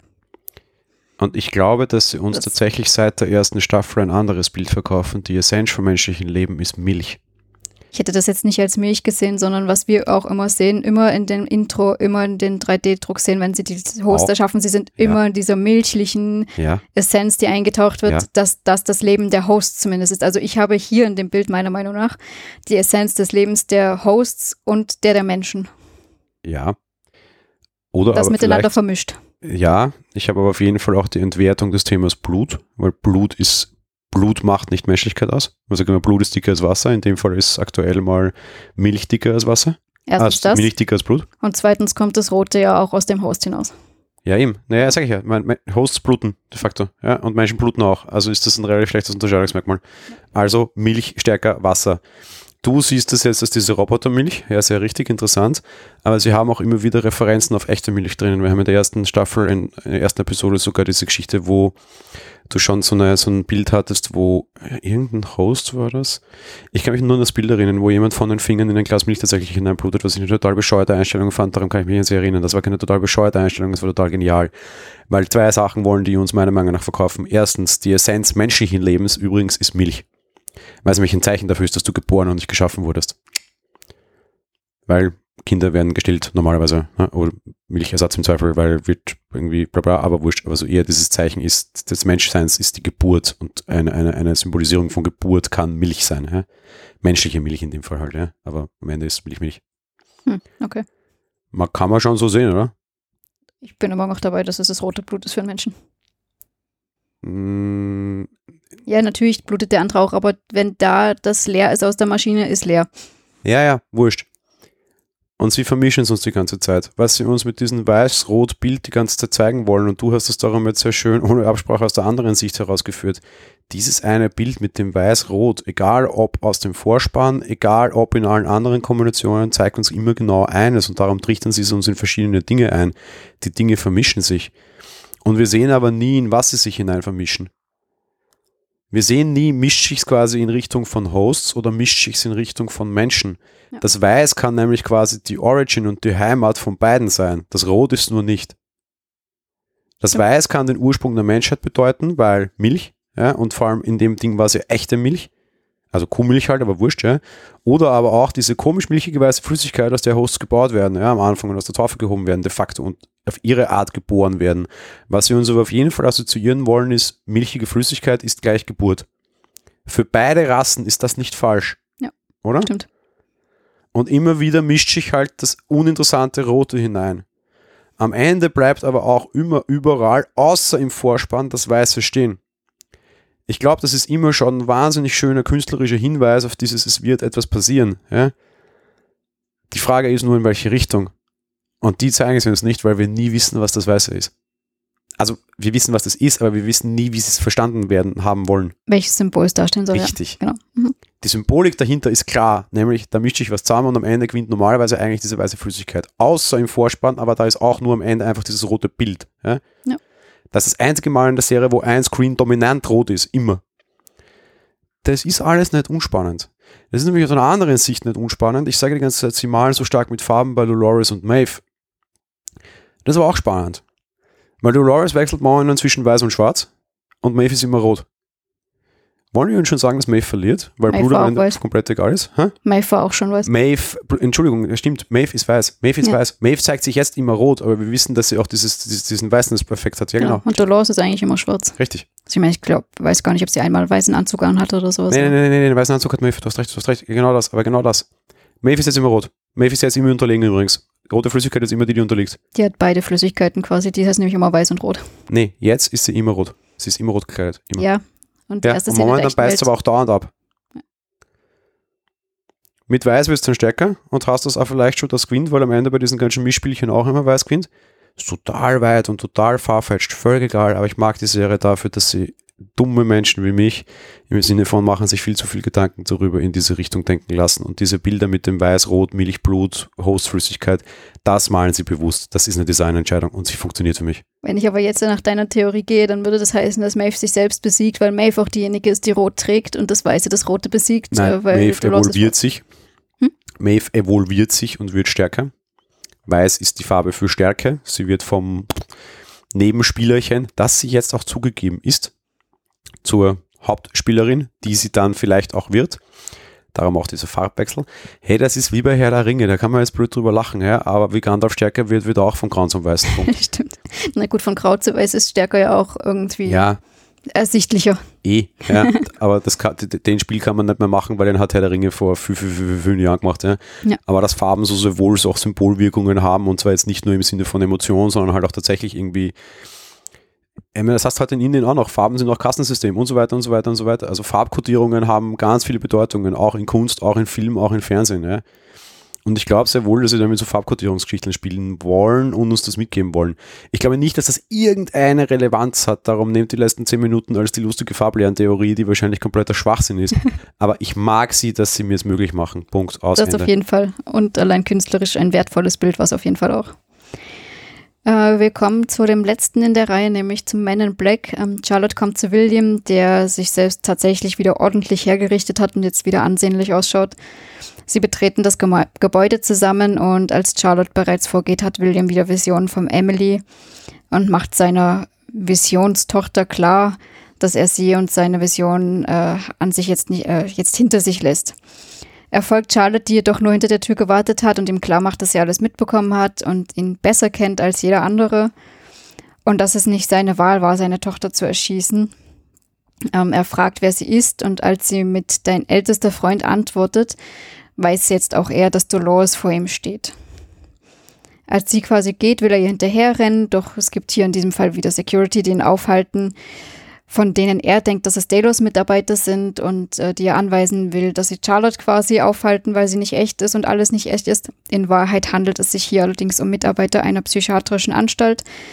Und Charlotte lässt ihn sozusagen einweisen und äh, sagt, dass der Un Vorstand ihn auch für unfähig erklären wird und damit all seine Stimmrechte auf sie als amtierende Präsidentin übergehen. Und zwar ohne seine Zustimmung, sondern per sofortiger Wirkung. Ein genialer Schachzug auf drei Ebenen.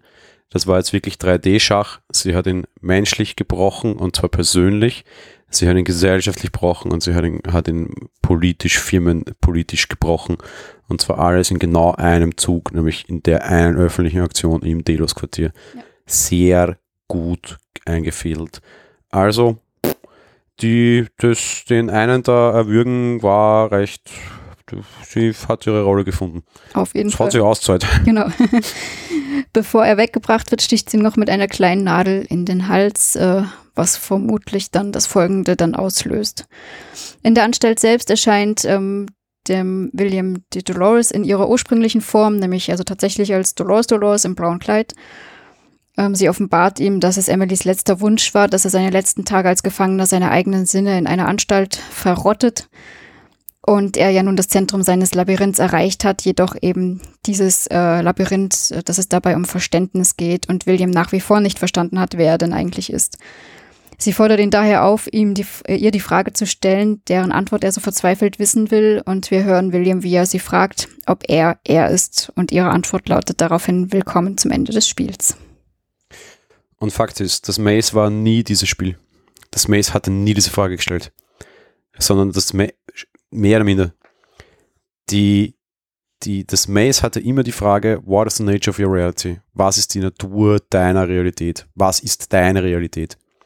Und wenn du dieses Maze dir anschaust, wir haben es hier tatsächlich auch vor uns liegen, weil ich es 3D gedruckt habe, ist in der Mitte wascht ein Mensch. Eine menschliche Figur, ein Symbol dafür. Und dann kannst Eine du die Hülle. ganze. Hä? Ich kann auch einfach nur eine Hülle sein. Naja, ne. Ich glaube, dass die, die zentrale Frage dieser ganzen Geschichte, und das habe ich auch schon im alten Podcast vor über zwei Jahren gesagt, die Frage ist, was ist ein Mensch? Und die Frage stellen wir uns in Westworld meiner Meinung nach jetzt drei Staffeln. Was macht einen Menschen aus? Wir haben hier jetzt schon die Antwort. Blut ist nicht. Milch wäre gar keine so eine blöde Idee, weil das ist jetzt nicht philosophisch und da geht es ja wohl um philosophische Dinge, ja. Aber diese Serie zirkelt in sehr vielen Punkten immer wieder schon seit Anfang an um diese Frage, was ist ein Mensch? What Das is the nature of your reality? Ja. Und sie gibt uns jetzt eine sehr interessante Antwort oder einen sehr interessanten Weg auf diese Frage. Dieses klassische, du musst rausgehen und die Welt verstehen, ist ja durchaus was, wo einem jetzt teilweise gewisse Arztprofessionen oder irgendwelche Persönlichkeitsberater sagen würden, das stimmt nicht. Fang bei dir an, weil dann verstehst du dich selbst. Und wenn du dich erst verstehst, kannst du die Welt verstehen. Das heißt, statt ich will das Rätsel lösen, ich will mal mich kapieren, am I me, ist total interessant. Ja? Auf der anderen Seite, das passt sogar auch zu gewissen religiösen Dingen, die ich eine sehr interessante Verkettung finde. Nämlich die goldene Regel der Christen, wir nehmen hier am Kar-Samstag auf, liebe deinen Nächsten wie dich selbst. Da ist ein Ich-Bezug drinnen und zwar ein ganz starker, der nämlich vor allem eins sagt, du musst zuerst dich lieben, wenn du andere lieben willst. Das ist ein relativ weiser Satz, egal was man mit Religion auf dem Hut hat oder nicht. Aber diese eine kleine Formel mal mitnehmen, gibt dann schon viel mit fürs Leben. Ich mag mich nicht, darum mag ich auch andere nicht. Ne, Spaß jetzt, ja. aber da, da kann man schon viel draus drehen aus dieser einen schlauen Geschichte und die hat mit Religion an sich nichts zu tun, abgesehen davon, dass es die eine goldene Regel der Christen ist. Ja. Also der römisch-katholischen, ich weiß nicht, ob der evangelischen auch, falls ich jetzt jemand zu nahe trete, Entschuldigung, ich glaube, aber es ist die der Christen. Aber Fakt ist, es ist die goldene Regel der römisch-katholischen, das habe ich studiert, das weiß ich. Ähm, da steckt so viel drin. Was ich sensationell finde, dass sie ihm keine Antwort gibt. Was ich sensationellst finde, ist das Spiel der beiden, weil diese eine kurze Konversation und die letzten zwei Sätze sind in vielerlei Hinsicht wichtiger als die letzten beiden Staffeln zusammen überhaupt. Weil es einen kompletten Shift in dem Momentum dieses Spiels hat, und er bezeichnet es ja immer als Spiel, weil es einen kompletten Shift in der Rolle von William hat. Nicht, weil jetzt ein Ende angekündigt wird, weißt, ist mir wurscht. Ja, aber die Frage ist ja eher, ist sein Ende, ist sein Ende die Erleuchtung für alle? Oder ist sein Ende zumindest die Erleuchtung für ihn? Auf einer Reise, auf der er so viel geopfert hat. Und plötzlich ändert sich aber die Frage, nämlich, am I me? Ne? Und die Frage war falsch. Darum hat es ihm keine Antwort gegeben. Die Frage ist nicht, am I me? Ja? Sondern, was bin ich, ist die Frage. Und damit meine ich nicht Host oder Mensch oder sonst irgendwas, sondern vielmehr, was macht mich aus? Und das ist auch das, was uns dieses Maze meiner Meinung nach, und ich habe das extra nachgehört, im alten Podcast schon gesagt, immer schon fragen wollte. Die richtige Westworld-Frage aus meiner Sicht hier jetzt wäre, was macht mich aus als Mensch? Und vielleicht sogar nämlich auch, und darum wäre es universell, und darum haben es auch die Hosts eingeschrieben, auch sie als Maschine. Und vielleicht ist die Antwort das gleiche. Nämlich zum Beispiel die Summe meiner Erinnerungen. Egal, wer es mir gegeben hat, egal, wo sie herkommen, selbst wenn sie programmiert wären, sie sind echt, weil sie sich für mich so anspüren. Da kann so viel drinstecken, da kann auch so viel rauskommen. Da kann zum Beispiel nämlich auch ein Frieden rauskommen. Mehr oder minder, weißt du, was ich meine? Ja. Frieden zwischen Mensch und Maschine, ja. Da steckt so viel drinnen und das Maze und die Antwort auf die Frage, aber auf die richtige Frage ist immer noch der zentrale Kernpunkt. Und sie haben das jetzt sehr lange verloren, weißt, wir reden über das Weile Beyond und der Forge und da, da, da, da. Nee, gehen wir zurück zum Anfang. Das war der Kern und sie holen ihn jetzt wieder sehr stark in diese Serie hinein. Was niemandem so aufgefallen sein wird wie mir, der diesen philosophischen Ansatz halt so mega mag, ist mir bewusst, aber Fakt ist, da ist er auf jeden Fall wieder aktuell sehr leise. Aber das gefällt mir auch sehr gut. Das finde ich super gut und bei dem Ende war ich wieder komplett dabei. Wäre jetzt nicht ähm, Dolores zu ihm gekommen, sondern Ford, was ich in jeder Hinsicht tatsächlich besser gefunden hätte, weil er der Spielmeister ist und nicht Dolores, hätte es mir noch besser gefallen. Und ja, es war eine Vision, sie hätten jetzt Anthony Hopkins als da wieder hineinhüpfen können. Es hätte gepasst und meiner Meinung nach noch besser, weil genau deshalb, um es auch mal zu erklären, ich habe diese Frage jetzt schon häufig bekommen, warum wünsche ich mir Ford unbedingt zurück? Ich will Ford nicht zurück, aber Ford ist der Spielleiter. Wenn der Spielleiter die Szene betritt, egal wie und warum, ich glaube nicht, dass der lebt oder sonstiges, das ist alles wurscht. Aber wenn derjenige, der quasi das Labyrinth gebaut hat, der Spielleiter die Szene betritt, wird sie nur noch besser. Und weil Ford, also weil, weil, weil Anthony Hopkins einfach verdammt gut spielt. Ich hätte, Szene, ich hätte sie gefeiert und am liebsten selbst mit Emmys, Oscars, Geld, äh, Philosophie Awards beworfen, wenn Ford mit ihm das Gespräch geführt hätte. Was überhaupt keine Kritik ist. So wie es war, war es super, super, super, super, super gut. Trotzdem lustigerweise nicht meine Lieblingsszene dieser Folge, weil das war immer noch die am Anfang, aber ich fand sie sehr gut und extrem wichtig jetzt endlich. Das auf jeden Fall. Und ich fand es aber eigentlich gut, dass Dolores da war, weil meiner Meinung nach ist äh, William, der Man in Black, nämlich eigentlich, was seine Verstandtransfusion oder wie auch immer da betrifft, nämlich weiter gewesen als Ford eigentlich jemals, der das ja eigentlich auch alles erreichen wollte und glaube ich eben nicht geschafft hat im Gegensatz zu William. Mm. Nein, also ich verstehe, was du meinst. Ich finde den Gedanken gut. Ich glaube, dass es so nicht ganz stimmt.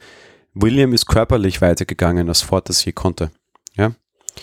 Wobei vielleicht tut Ford das sowieso gerade und wir wissen es noch nicht, weil er quasi sagt, du musst dich von der menschlichen Körper lösen. Vielleicht war ja die, die Geschichte, dass er sich von seinem Host löschen hat, also töten hat lassen, ja genau diese Punkte, das haben wir schon mal gesagt. Ne? Ja. Is set me free, damit ich jetzt endlich Host werden kann. Ja?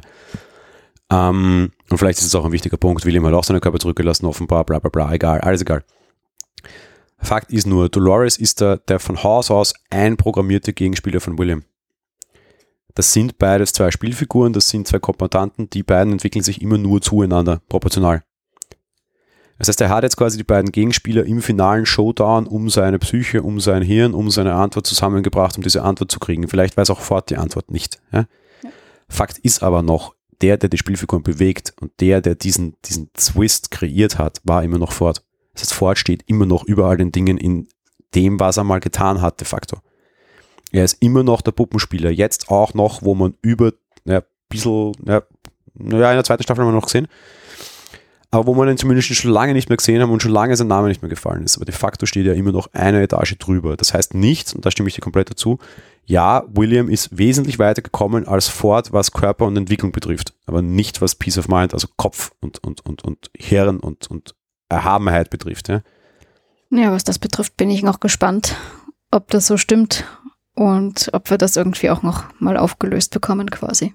Ich bin mir sehr sicher, dass das aller, aller Ende von Westworld, wenn Westworld eingestellt wird, ein Versuch werden wird, diese Frage zu beantworten. Und wenn ja, dann wird es ein Lost-eskes Finale befürchtungsweise, weil die Antwort wird für nicht gut sein, weil sie für niemanden gleich und richtig sein kann. Wir haben das alle geträumt. Hm? Wir haben alle geträumt. Nee, das meine ich nicht.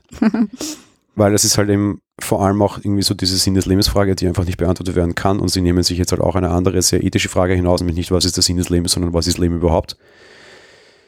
Ähm, wenn sie schlau sind, geben sie keine Antwort. Wenn sie noch schlauer sind, geben sie viele Antworten. Und wenn sie super schlau sind, dann geben sie die eine richtige, aber dann kriegen sie einen Nobelpreis und das werden wir nicht sehen.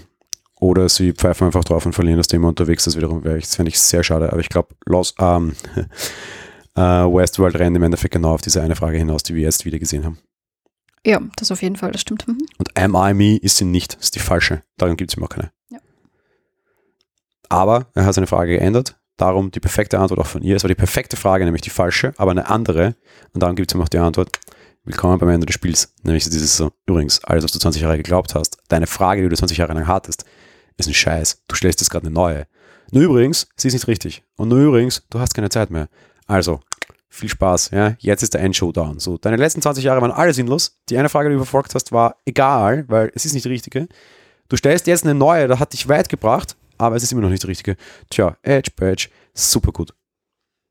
Ja, also, ja, ich fand's gut, aber jetzt nicht sensationell weiter. Ja, weil wir die Serie anders sehen und auch anders so herkommen und das tut jeder und ähm, ja, passt so. Genau. Ich würde sagen, ich stelle eine abschließende Frage. Wertung.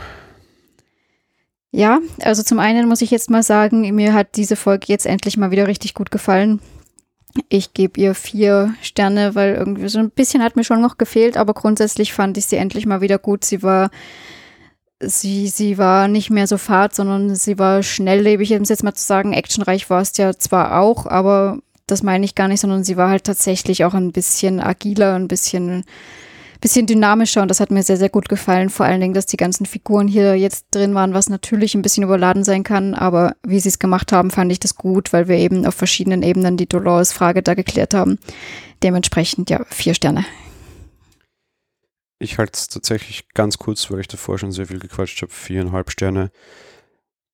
Da war fast alles perfekt, nicht alles und gerade weil nicht alles mag ich sie sehr gerne. Man hat sich hier wieder Dinge getraut, man hat sich hier wieder Dinge anders gemacht, das allein schon durch die Regieentscheidung. Dabei war nicht alles richtig und es war nicht alles gut. Aber ich mag am Ende auch die Menschlichkeit von Produktionen. Das ist so dieser eine Satz, den ich immer auf Live-Konzerten sage, den du lange nicht verstanden hast, glaube ich, wenn ich wo rausgehe und sage, das klang mir auf der CD, das ist mies. Ich will, dass ich die auch mal live verspiele, ich will, dass ich die auch mal live versingt oder sowas. Ja.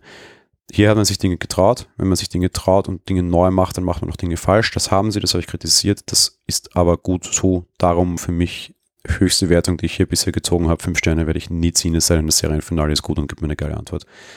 Top-Folge. Ja, bleibt nichts hinzuzufügen. Ich bin kein Konzertmensch, deswegen. das ist ja geil.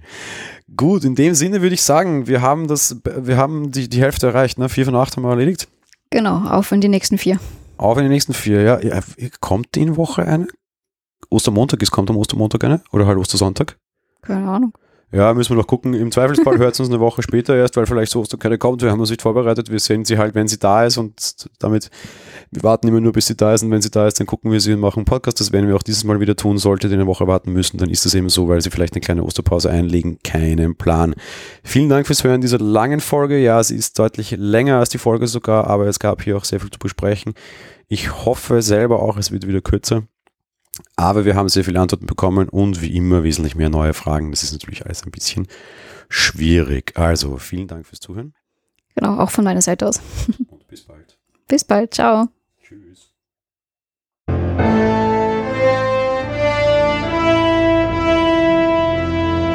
Monowelle Westworld ist ein komplett kostenloser privater Podcast.